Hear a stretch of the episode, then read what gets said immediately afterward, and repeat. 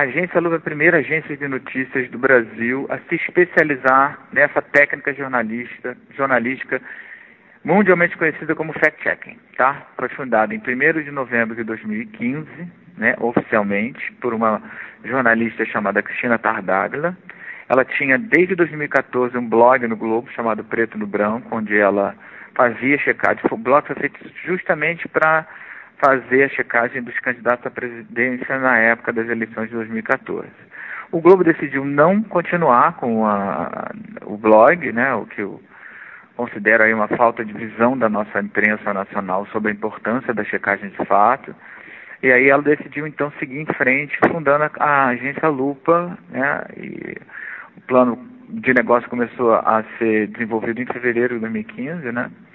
E aí ela abriu a redação aqui no Rio de Janeiro, né? A, a gente acompanha noticiário de política, economia, cidade, cultura, educação, saúde, enfim, tudo isso buscando corrigir informações imprecisas e divulgar os dados corretos baseados em bancos de dados oficiais, verificáveis, públicos, é, de preferência, ou então é, organizados por institutos é, de notório saber, né, institutos sérios e tal, é, e o resultado desse trabalho, quer dizer, as checagens em si, propriamente ditas, eles são vendidos a outros veículos de comunicação e isso também publicado no próprio site da agência, né? A gente trabalha aí com algumas linhas de negócio, quer dizer, uma das linhas é, é o que a gente chama de fact-checking, que é você pegar alguém on, fazendo uma declaração e você checar se o que ele está falando é verdadeiro ou falso.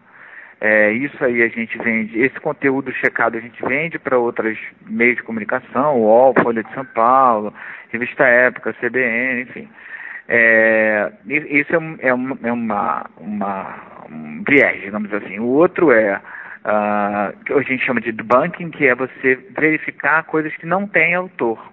Né, que, é, que é basicamente a maioria desses memes e, e, e, cards que circulam em redes sociais ou mesmo em correntes de WhatsApp, grupos de WhatsApp, é, que você não sabe de onde veio, não sabe de onde saiu aquela informação. De qualquer jeito, aquilo, é, grande parte daquilo ali é checável também. Nessa área, nossos maiores clientes são as plataformas de redes sociais, tipo Facebook, né, WhatsApp, Instagram.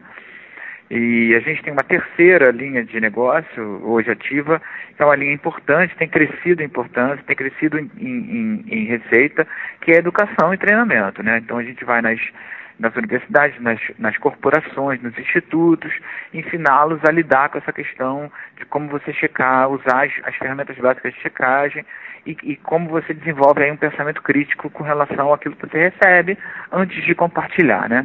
Saber como é que você pode se é, resguardar e tentar verificar se aquilo ali é verdadeiro ou falso antes de passar aquilo adiante, eu acho que é o nosso grande problema, né? Aí eu acho que uma falta de de é, sei lá, de pensamento crítico mesmo, de, de que os, que os gringos chamam de media literacy, né?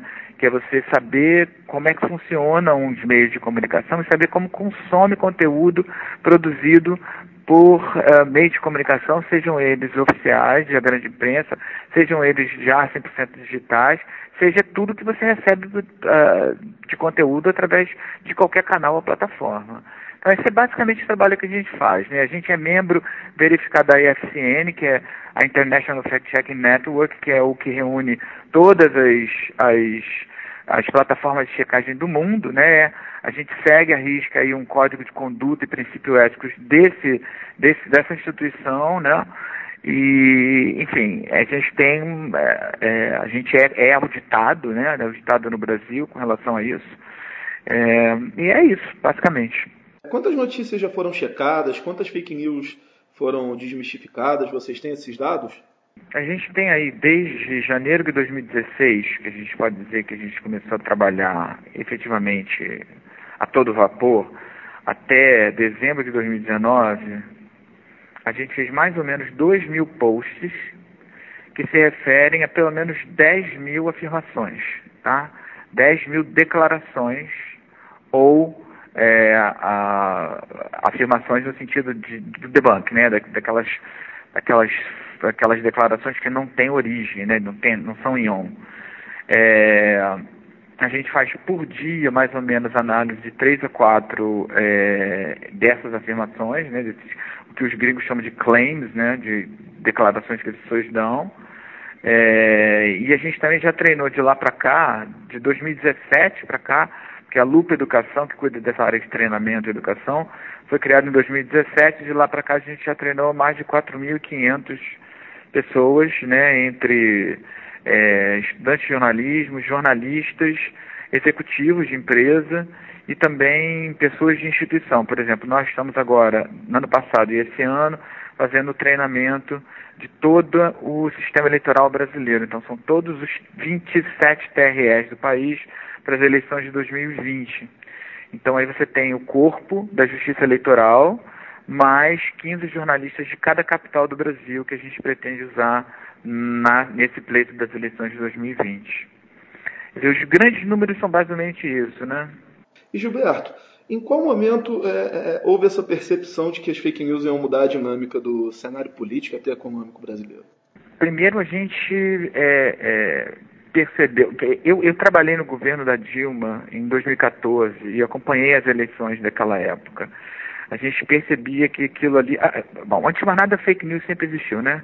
Todo mundo inventa a história dos seus inimigos. O que, o que a novidade aconteceu é que de 2004, digamos assim, 2004, 2007 para cá, que foi é, o início da criação e lançamento das plataformas de redes sociais, isso ganhou um impulso absurdo.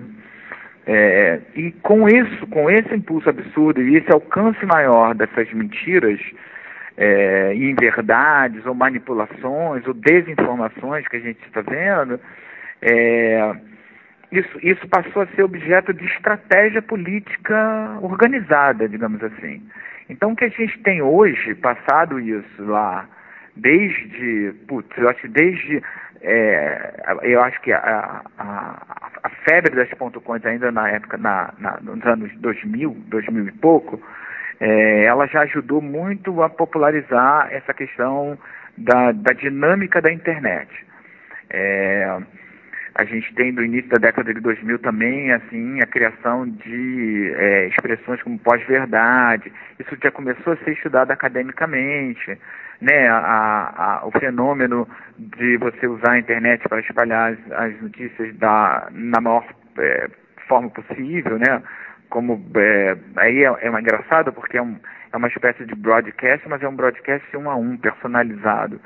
Você trabalha com grupos de interesse. Então isso potencializa é, a, a, essa questão da manipulação e da desinformação. Então acho que desde essa época até cá, isso e vai, só vai evoluindo, a gente vai percebendo é, cada vez mais o uso de desinformação como estratégia política. É, e como estratégia também empresarial, ou seja, você também derrubar a, a reputação de uma marca ou de um produto para, é, como estratégia de enfraquecer o seu oponente, né, o seu concorrente no mercado. Então isso tem várias, várias nuances, digamos assim. Por exemplo, pessoas é, de medicinas alternativas, tratamentos alternativos, tentando desacreditar tratamentos sociais é, grandes laboratórios tentando desacreditar pesquisas e científicas em início de carreira que estão provavelmente é, descobrindo uma, uma, um medicamento é, menos é, agressivo e revolucionário, mas que os laboratórios começam a tentar desqualificar. Então, assim, você tem é, a briga de todos os lados, de todas as correntes políticas, de todas as vertentes. Não é uma coisa exclusiva de alguém, né? É óbvio que o que ganha mais destaque é política, porque a política está aí no dia a dia, cada dois anos tem, tem eleição, esse ano nós temos a local, né? a hiperlocal, que é para prefeito, para vereador, e a gente tem daqui a dois anos as gerais, que são para né, governador, deputados e, e presidente. Então, é, é, essa dinâmica acabou criando aí uma onda permanente de desinformação como estratégia política mesmo. É, esse que é o perigo, né? A gente acha. E a gente não acha que isso é uma coisa que se esgota. A gente acha que isso é uma coisa que continua aí enquanto houver disputa política. Com o crescimento desse fenômeno, acabaram surgiram aí as agências como, como a Lupa, né? Qual o impacto dessas agências no, no combate às fake news? Cara, o impacto é grande porque você consegue desconstruir com através de dados verificáveis uma série de teses e teorias da conspiração ou manipulações puras e simples do que é verdade dentro do debate eleitoral, que é um né, dos pilares do nosso, do nosso status democrático, diz assim, né, do nosso processo democrático. As eleições são um processo importante dentro da consolidação democrática de qualquer país.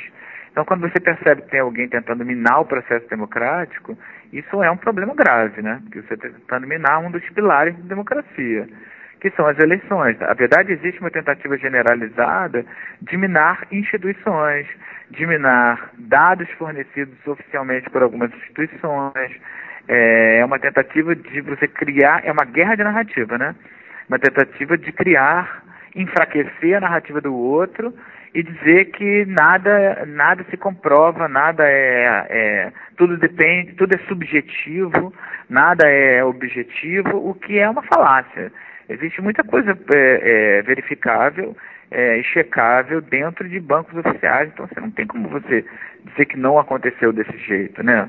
Não tem como dizer que, por exemplo, que a gente é o pior país no ranking é, do, da, das, das, pessoas que, com, que cursam o ensino fundamental né, no mundo, ou na América Latina, ou na América do Sul, se você tem dados que podem provar que aquilo é o contrário, que não é exatamente isso, ou que aquilo não, que a gente pode estar entre os, entre os piores, mas não é o pior, sabe? Então, assim, é, a checar, as agências de checagem conseguem chegar exatamente, cirurgicamente, no, no, na informação é, verdadeira para poder desmontar esses discursos manipuladores.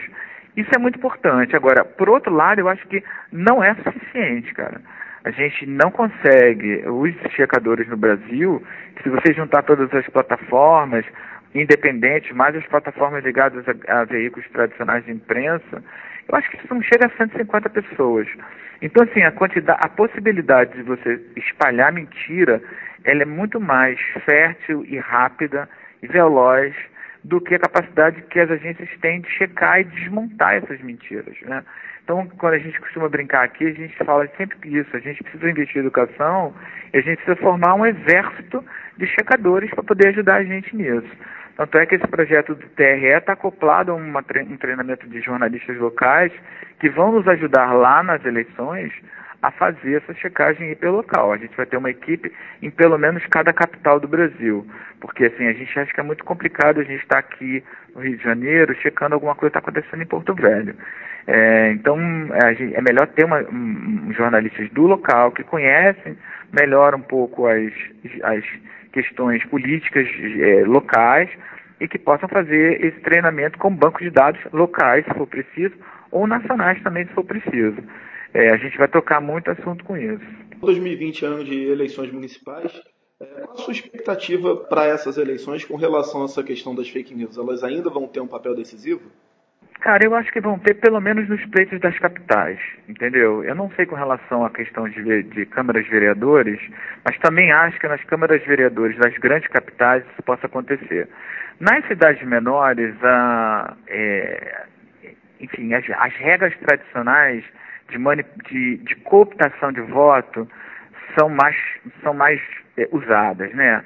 Porque assim, até porque não há tanta penetração de internet no país inteiro, então há muito município fora de que não usa internet, ou que poucas pessoas usam internet, onde a comunicação é feita em esquemas tradicionais, aqueles votos de troca de dentadura e cadeira de, de, de roda por voto, isso ainda continua sendo muito forte, essa coisa assistencialista básica, tosca.